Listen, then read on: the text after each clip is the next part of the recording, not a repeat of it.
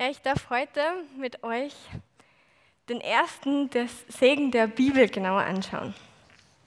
Und in den ersten zwei Kapiteln der Bibel werden drei Dinge von Gott gesegnet. Erstens die Tiere. Die Tiere werden gesegnet, um fruchtbar zu sein und die Erde zu füllen. Dann wird der siebte Tag gesegnet als der heilige Tag, der Tag, der Gott gehört. Und der Mensch wird gesegnet. Und wir wollen uns heute näher anschauen, was, was genau der Segen bedeutet, den Gott dem Menschen gegeben hat. Und ich lese den Text heute aus 1. Mose 1, 26 bis 28. Und Gott sagte, lasst uns Menschen machen nach unserem Bild, uns ähnlich. Sie sollen herrschen über die Fische im Meer, über die Vögel unter dem Himmel, über das Vieh, über die ganze Erde und über alle Kriechtiere, die auf Erden kriechen. Und Gott schuf den Menschen nach seinem Bild. Nach dem Bild Gottes schuf er ihn und schuf sie als Mann und Frau.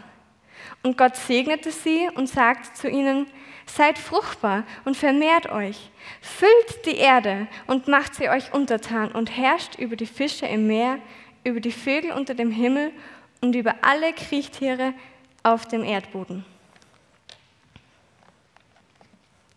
Ja, Mann und Frau wurden in ganz besonderer Weise gesegnet. Sie wurden gesegnet, um fruchtbar zu sein.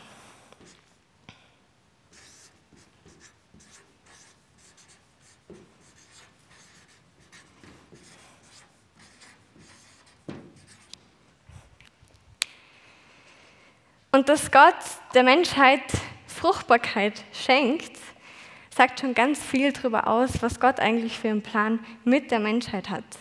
Er hat einen Plan mit der Menschheit, die Menschheit zu gebrauchen, um die ganze Erde zu füllen und um sein Reich aufzubauen. Gott hätte ja auch am sechsten Tag der Schöpfung einfach eine Milliarde Menschen schaffen können und die Erde so befüllen können. Hat aber nicht gemacht, sondern er hat den Menschen gesegnet und ihm die Fähigkeit gegeben, sein Reich zu bauen.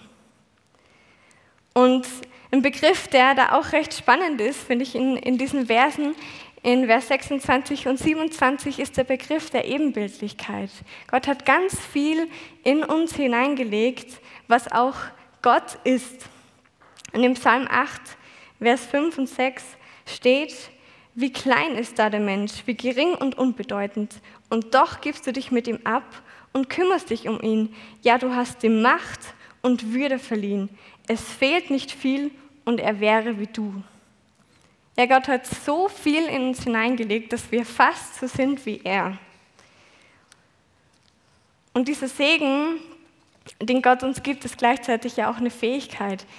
Es ist eine Fähigkeit, Kinder zu zeugen, aber diese Fähigkeit geht über das hinaus und wir haben nämlich auch die Fähigkeit zu lieben geschenkt bekommen von Gott. Und ich glaube, in diesem Punkt spiegeln wir Gott auch wieder, weil ich glaube, die Liebe ist genau der Grund, warum Gott uns geschaffen hat. Gott braucht uns Menschen ja nicht. Er braucht in uns kein Gegenüber. Gott hat schon Gemeinschaft in sich selbst.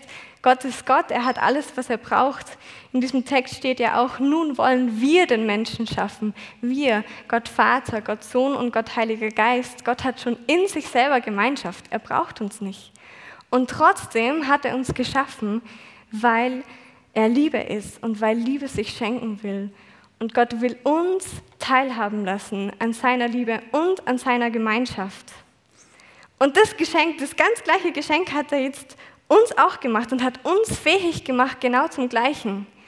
Wir können aus Liebe Leben entstehen lassen und wieder andere Menschen in diese Liebe, die wir untereinander leben, mit hineinnehmen. Und wir müssten das ja auch nicht machen. Ich meine, Kinder, es bringt schlaflose Nächte, es bringt viele Sorgen mit sich, die Freiheit wird eingeschränkt und trotzdem ist es irgendwie so, dass die meisten Paare den Wunsch haben, ein Kind zu bekommen, weil Liebe sich schenken will. Also dieser Segen der Fruchtbarkeit ist für den Menschen im Gegenteil zu den Tieren ganz was Besonderes, weil wir auch die Fähigkeit haben zu lieben und aus dieser Liebe heraus Leben entstehen zu lassen. Und das Zweite, wozu wir gesegnet sind, ist, um zu herrschen.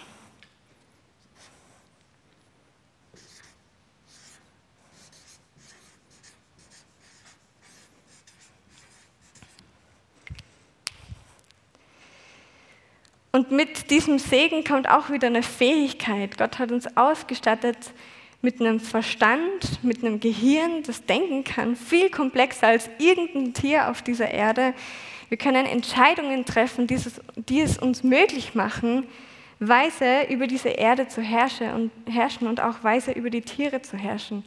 Und herrschen ist nichts gemeint im Sinne von einer Diktatur und wir können machen und lassen, was wir wollen, auch mit allen Tieren. Ähm, in der Guten Nachricht Bibel steht in der Übersetzung in Genesis 1,28, ich setze euch über die Fische im Meer, die Vögel in der Luft und alle Tiere, die auf Erden leben, und vertraue sie eurer Fürsorge an. Und Fürsorge heißt ja Sorgen für. Wir sollen sorgen für die Tiere und für die Erde und sie in Besitz nehmen. Gottes Plan bei der Schöpfung von Menschen war also von Anfang an, ihn teilhaben zu lassen am Bau seines Reiches. Und dieser Segen zeigt uns einerseits ganz viel über das, wer wir sind, aber auch, wozu wir geschaffen worden sind. Und ihr merkt vielleicht schon, dieser Segen ist gleichzeitig auch ein Auftrag, nämlich gemeinsam mit Gott sein Reich bauen. Und weil Gott es unbedingt mit uns gemeinsam machen will, also er will auch teilhaben an dem, hat er Adam und Eva auch in den Garten Eden gesetzt, an den Ort, wo er präsent war, wo sie Gemeinschaft mit Gott hatten, weil es sein Plan war, dass sie diesen Auftrag auch mit ihm an, an ihrer Seite ausführen. Ja, und weil er aber den Menschen liebensfähig gemacht hat, musste er ihm auch die Freiheit schenken, und er gab dem Mensch die Freiheit, sich auch für die Liebe zu ihm zu entscheiden. Und ihr kennt die Geschichte. Es kommt zum Sündenfall. Sie entscheiden sich, Gott nicht zu vertrauen. Sie entscheiden sich, nicht Gott zu lieben. Und sie werden aus der Gegenwart Gottes verbannt. Sie werden aus dem Garten Eden verbannt. Und seitdem ist Sünde Teil unseres Lebens. Aber was macht es jetzt mit dem Segen? Ist der Segen jetzt weg? Nein, Gott hat den Segen nicht weggemacht. Aber warum nicht? Mit, indem, dass er diesen Segen jetzt auf der Menschheit lässt, geht er ja ein riesiges Risiko ein. Jetzt kann sich durch die Fruchtbarkeit und durch das Herrschen das Böse in der Welt ausbreiten. Warum macht Gott das? Weil sein Plan immer noch ist und der gleiche bleibt, dass er mit uns sein Reich bauen will. Und Gott ist ein großes Risiko eingegangen. Das Böse kann sich verbreiten und genau das ist dann auch passiert. Wenige Kapitel später ist die Menschheit so böse geworden, dass Gott keinen anderen Ausweg wusste, als eine Sinnflut zu schicken. Und er hat nur eine Familie gerettet. Gott musste eingreifen. Und trotzdem lässt er den Segen auf den Menschen und er erneuert ihn sogar nochmal. In Kapitel 9 sagt Gott zu Noah, also Gott segnet Noah wieder, Gott segnete Noah und seine Söhne und sagte zu ihnen, seid fruchtbar, vermehrt euch und füllt die ganze Erde. Alle Tiere werden sich vor euch fürchten müssen, die großen Landtiere, die Vögel, die Tiere, die am Boden kriechen und die Fische im Meer. Ich gebe sie in eure Gewalt.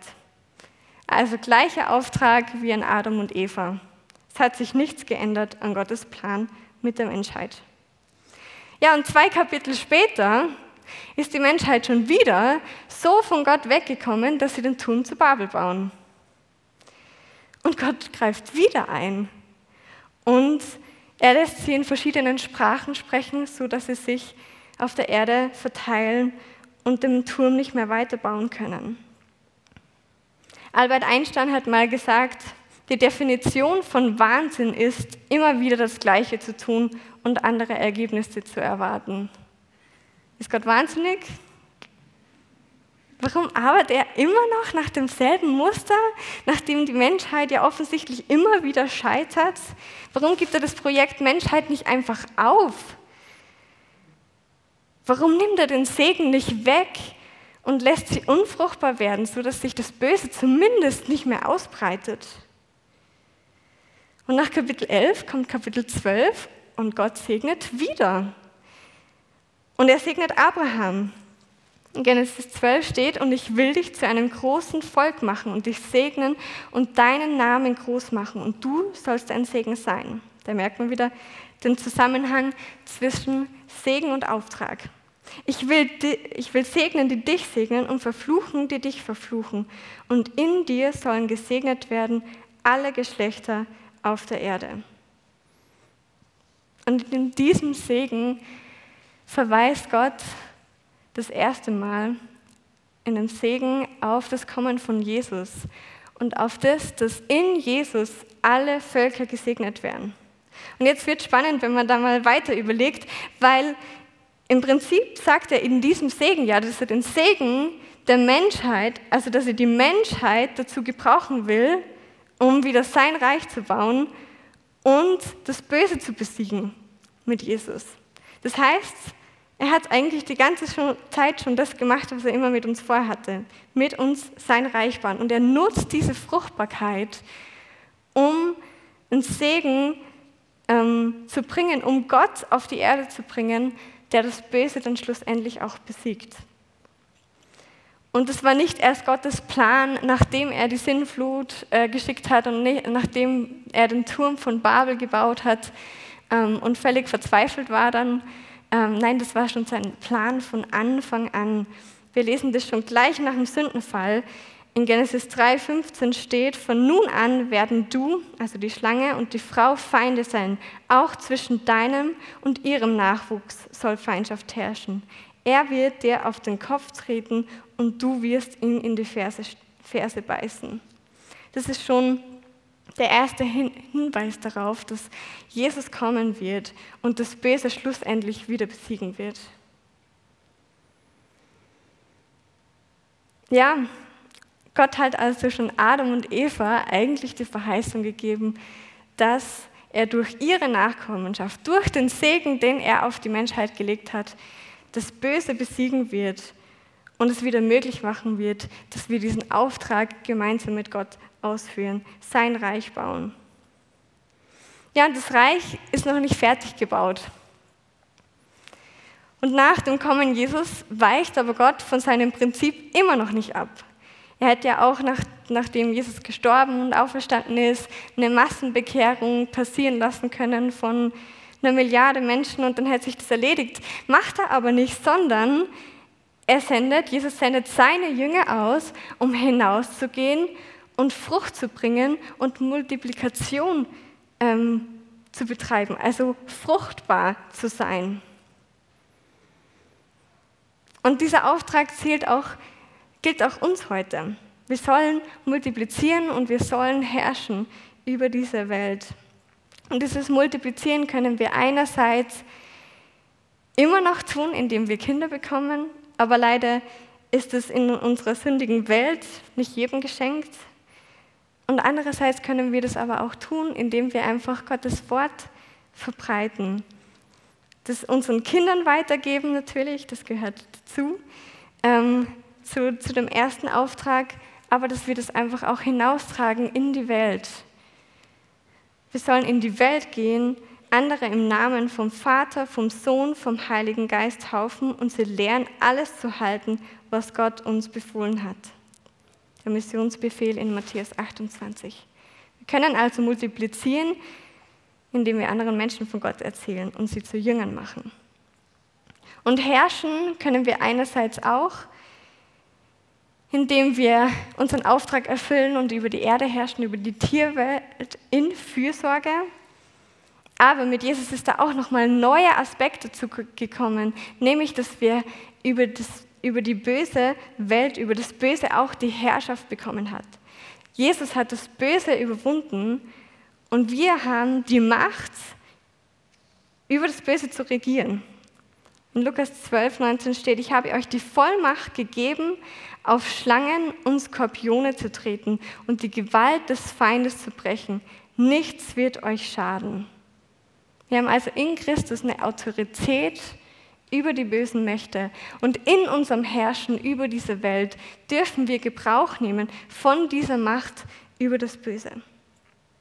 Wir merken also, Gott bleibt bei seinem Prinzip.